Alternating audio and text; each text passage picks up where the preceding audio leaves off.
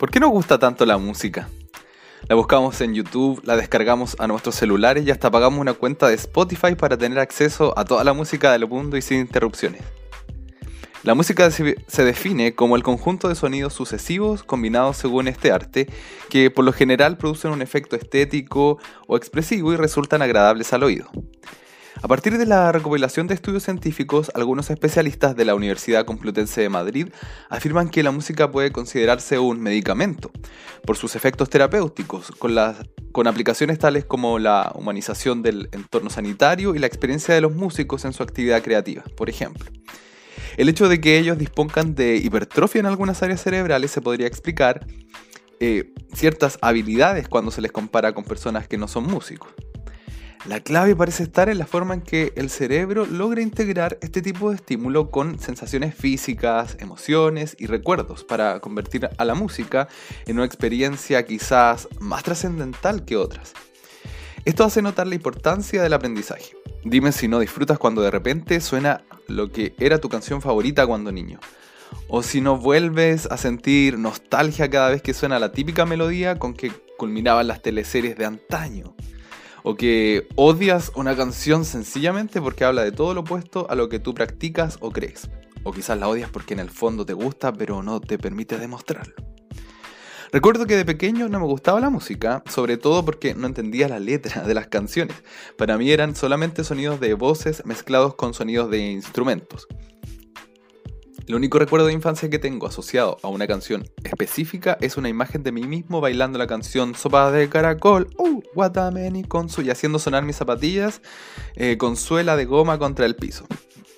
Durante mi niñez podría haber disfrutado con las canciones de cachureos, pero su música no era tan importante para mí como el hecho mismo de ver el programa. Reconocer sus, sus personajes y soñar con estar ahí, como público. Cada vez que me lo pregunto, no, no alcanzo a saber si mi cerebro tenía problemas para integrar ese cúmulo de sonidos o si no prestaba suficiente atención para comprender las letras. Pero para mí siempre era otro idioma, aunque evidentemente estuviera escuchando una canción en español, hasta que llegó la adolescencia. Al inicio de mi adolescencia la música comenzó débilmente a cobrar importancia con dos eventos paralelos de relevancia para mi desarrollo e identidad. La apertura al mundo social y mis primeros encuentros con el cristianismo. Lo primero ocurrió gracias a un famoso programa juvenil de la época, Mecano, donde había un cuerpo de baile y donde se popularizó el H, estilo musical que me gustó muchísimo, al igual que a mis compañeros de curso, tanto que hasta compré el álbum de H Bahía y coleccioné sus láminas.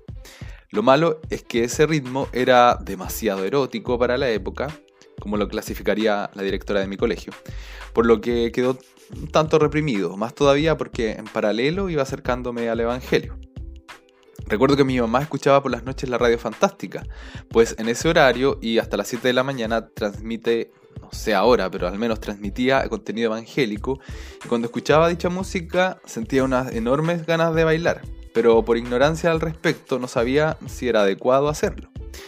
Estas experiencias fueron claves para adentrarme recién a los 13 años al mundo de la música, pues antes no, no tenía relevancia suficiente para mí.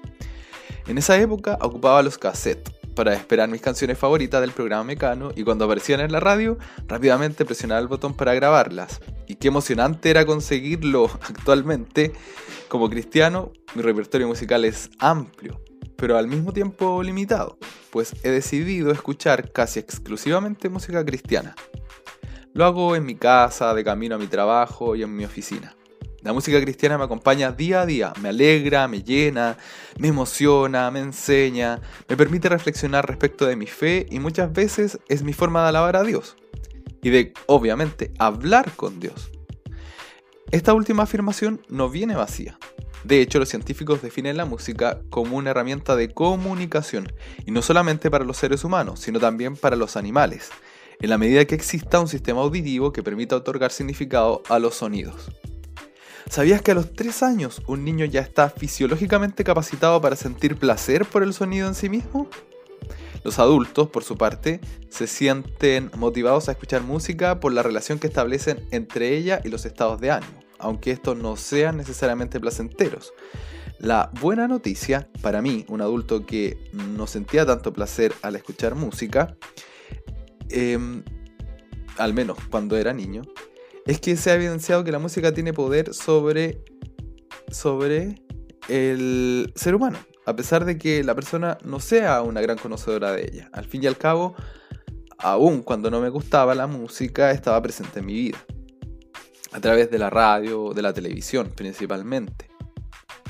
Ahora cabe preguntarme, ¿por qué la música me produce tantas sensaciones agradables y es relevante en mi vida a pesar de no haberlo sido en mi niñez? Al parecer la respuesta se encuentra dentro del cerebro, más específicamente en la amígdala y la corteza orbitofrontal medial, hacia donde se emiten algunas proyecciones de la música que escuchamos cuando ésta se dirige hacia el tálamo auditivo, lo que explicaría el procesamiento emocional de la música.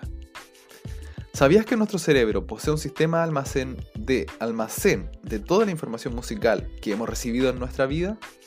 Sí, se trata del sistema léxico musical, el que pone a prueba, por ejemplo, en el programa Pasapalabra cuando le piden reconocer a los participantes una canción, permitiéndoles escuchar siquiera un segundo de la misma, lo que lo hace muy difícil porque esa fracción podría estar asociada a un cúmulo no menor de recuerdos musicales ahí almacenados. Al final, ese juego es un chiste porque los concursantes terminan cantando cualquier tema, mientras Julián Elfermain se burla de ellos, pasándole el micrófono para que canten y al final decirles que esa no era la canción, dejándolos en ridículo frente a todo Chile. ¿Te ha pasado que de repente vas tranquilamente por la calle, entre muchas personas y con el ruido de los motores de muchos autos, pero de repente, aunque vengas de lejos y el volumen sea bajito, logras reconocer una canción que te fascina y miras a tu acompañante y se ponen a cantarla y hasta la bailan ahí en medio de todo el resto sin vergüenza? Es porque el cerebro almacena la importancia de un estímulo, en este caso tu canción favorita, un mayor número de neuronas se dedica al procesamiento de tal estímulo permitiendo que sea reconocido con mayor facilidad y activando ciertas respuestas en tu conducta con mayor rapidez, como lanzarte a cantar esa canción sin importar lo que piensen los demás. Se trata de toda una interconexión entre estímulos que provienen del ambiente, experiencias pasadas, significados que se le otorgan a lo percibido y reacciones ante ello. No es diferente con la música religiosa. Puede ser que sus sonidos produzcan un efecto en nuestro cerebro por la pura estimulación auditiva, pero más importante es el significado que tiene para el creyente en su relación con Dios. Voy a atreverme a hacer la siguiente comparación. Un hombre muy románticamente toma un lápiz, una hoja y se pone a escribir respecto de sus sentimientos hacia la mujer que ama. Luego toma su guitarra y va ajustando las notas y los acordes a la letra y a la emoción que quiere transmitirle a su novia. Se esmera en ello por largas horas hasta que lo consigue. Va a la casa de aquella hermosa mujer, se planta fuera de su ventana y le dedica tan bella serenata. Usa su inteligencia, su voz y su guitarra. Ella se asoma, tan como en las películas, y se emociona hasta las lágrimas, espera que termine la canción, cierra la ventana y corre, corre a los brazos de su amado, respondiendo con un beso. Obviamente es lo que él esperaba. De manera similar, nuestras alabanzas a Dios son himnos de amor, de gratitud, de esperanza, de súplicas, declaraciones de las verdades que Él nos ha enseñado y todas ellas, en su justa medida, alimentan nuestra amistad con el Creador. De allí la famosa frase de San Agustín, quien canta bien, reza dos veces. O como yo la sabía, el que canta ora dos veces. La historia de la música cristiana se remonta a la época del declive del Imperio Romano, cuando la opción para la iglesia era utilizar solamente la voz como instrumento, ya que la utilización de instrumentos quedó asociado a los espectáculos públicos y ritos desligados del plano espiritual y moral, por lo que quedó un recelo frente a ello. Aunque los instrumentos de cuerda sí fueron utilizados en tales liturgias. De hecho, hoy hay muchas ramas del cristianismo que prefieren dejar los instrumentos fuera de sus templos, argumentando que solo algunos son consagrados mientras otros serían mundanos. En serio, el plano de la música ocupa un espacio no menor en las discusiones dogmáticas eh, entre congregaciones o doctrinales, quizás no tanto a nivel de los estudios teológicos, pero sí entre congregaciones que defienden una u otra postura. Hasta los estilos musicales pueden parecer identitarios de cierta denominación cristiana en particular. Si seguimos en la línea de lo histórico, no puedo dejar de citar las escrituras, como resaltan la adoración del rey David, mediante el arpa en su juventud y mediante muchos instrumentos, al parecer que él mismo confeccionaba y enseñaba a los integrantes del coro del templo. Definitivamente estamos hablando de un aporte de, un arte aprobado por la religión judía y el cristianismo. Y el cristianismo.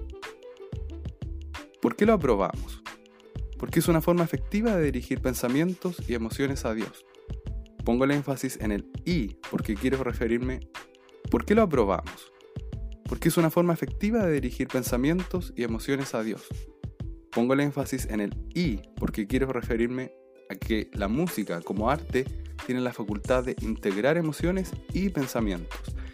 Esta es la parte de la que me gusta hablar porque, como ya lo había dicho en los dos podcasts anteriores, a veces dentro de la cultura evangélica contemporánea se nos comunica implícitamente que los pensamientos debieran estar separados de las emociones, aun cuando en el desarrollo del ser humano aparecen primero las emociones y posteriormente los pensamientos. Incluso hay evidencia en el desarrollo cerebral acerca de esto. Entonces, aprovecho la oportunidad de cantar y acompañarme de sonidos armoniosos para decirle a Dios que lo amo, porque entiendo racionalmente que Él me amó primero, aunque no necesariamente sienta en lo físico ese amor. Si tengo la oportunidad de expresar gratitud a Dios por el sacrificio que hizo a través de su Hijo, por mí, a través de tonos más bajos o más altos de la música que coincidan con mi sentir, específicamente con la alegría que podría producir conocer esa verdad, o con el dolor que me podría producir sintonizar y empatizar con el sufrimiento de Cristo, entonces tenemos a mano una herramienta de adoración genial, por su capacidad integrativa, inspiracional y que nos facilita la relación con Dios, ya que facilita la comunicación, tanto de ideas como de sentimientos. Fíjense aquí cómo nos acercamos al concepto de lo espiritual en la música. Leyendo acerca del tema me encontré con esta frase de Ana María Gutiérrez de la Universidad de Córdoba, quien dice, si estableciéramos una escala que fuera de lo tangible a lo intangible y trascendental, podría establecerse lo físico como escalón más primario lo mental como categoría intermedia entre lo físico y lo intangible, y lo espiritual como lo más trascendental e incorpóreo, relacionándose con el enfoque más introspectivo y profundo del ser. Si analizamos esta frase a través del fenómeno musical, podríamos entender que los sonidos que forman la música son tangibles, puesto que las vibraciones de los instrumentos, sea cual fuere, llegan a nuestro cuerpo y nuestro sistema nervioso permite integrar dicha información en el cerebro para poder percibirlo como sonido. Aquí ya entra en juego la mente, como parte del ser que emana de los procesos fisiológicos coordinados con los procesos cerebrales, ya que es nuestra mente la que permite que las vibraciones que hemos escuchado sean percibidas como sonidos y le otorga una interpretación, como ya decía antes, asociada a experiencias previas, expectativas del contexto y capacidad de utilizar dichos sonidos en la comunicación con otros o con Dios. Y ahí llegamos a lo espiritual, a lo trascendental, pues tales sonidos compuestos con, en música se transforman en una especie de lenguaje y el lenguaje tiene sus propios códigos, y son estos los que trascienden. En el cristianismo ya tenemos un lenguaje escrito que ha trascendido por miles de años, por diversas culturas y por tantas generaciones. Se trata de la Biblia de la cual obtenemos la guía para nuestra creencia y doctrinas fundamentales. Y luego de estudiar este tema de la música, logro comprender que también tenemos como lenguaje, pero a diferencia de la Biblia, es un lenguaje que se permea mucho más por la diversidad de culturas, personas, sentimientos, ideales, pensamientos, tendencias y otras variables. Por lo tanto, es un lenguaje en constante construcción, es la flexibilidad del arte. Ahora mismo, de hecho, entiendo por qué muchas personas que creen en Dios, pero no desde la misma esquina de mi religión, aceptan escuchar mi música cristiana, porque la música, a diferencia de la Biblia, es un lenguaje compartido, sumamente difundido y arraigado en todas las culturas. Por ende, es un puente de comunicación. He ahí su trascendencia. Logro comprender también por qué este arte suma más adeptos que las artes visuales, que, tienen, que tienden a ser más contemplativas y a las que tienen acceso a un número reducido de personas. Si pensamos, por ejemplo, en la posibilidad de ir a una galería de arte a mirar cuadros o esculturas. Al encontrarme con esta otra afirmación que dice, el proceso de escucha musical está marcado por cinco factores. Búsqueda del fenómeno sonoro, evocación de una o varias emociones, regulación de la disposición anímica, recompensa en el plano social y motor sensorial. Todo ello provoca cambios en numerosos ámbitos del sujeto. Con eso sigo ampliando mi entendimiento y puedo reconocer la importancia de la música para una persona como individuo y para la humanidad como tal. Pues, si no mal interpreto la frase, concluyo que la música, así como quizás muchas otras actividades humanas, reconoce al ser humano como tal, por lo integrativa que es, y pasa a formar parte de la identidad de la persona, en la medida que le permite a ella comunicar un mensaje. En lo personal comprendo que en mi infancia no entendía las canciones que escuchaba porque no tenía la necesidad de sentir algo especial ni de comunicar un mensaje trascendental mediante códigos. Mi identidad se estaba construyendo y lo sigue haciendo, pero no requería del arte musical para expresarse, sino del arte visual. Yo dedicaba mucho tiempo a dibujar y hasta soñaba con ser un pintor profesional, ya que lograba reconocer cierto talento en mí, pero hoy, al encontrar en la música una herramienta más de comunicación con Dios, ya está arraigada en mi identidad como cristiano y estoy seguro que permanecerá en mi devoción al Señor. ¿Y a ti, por qué te gusta tanto la música?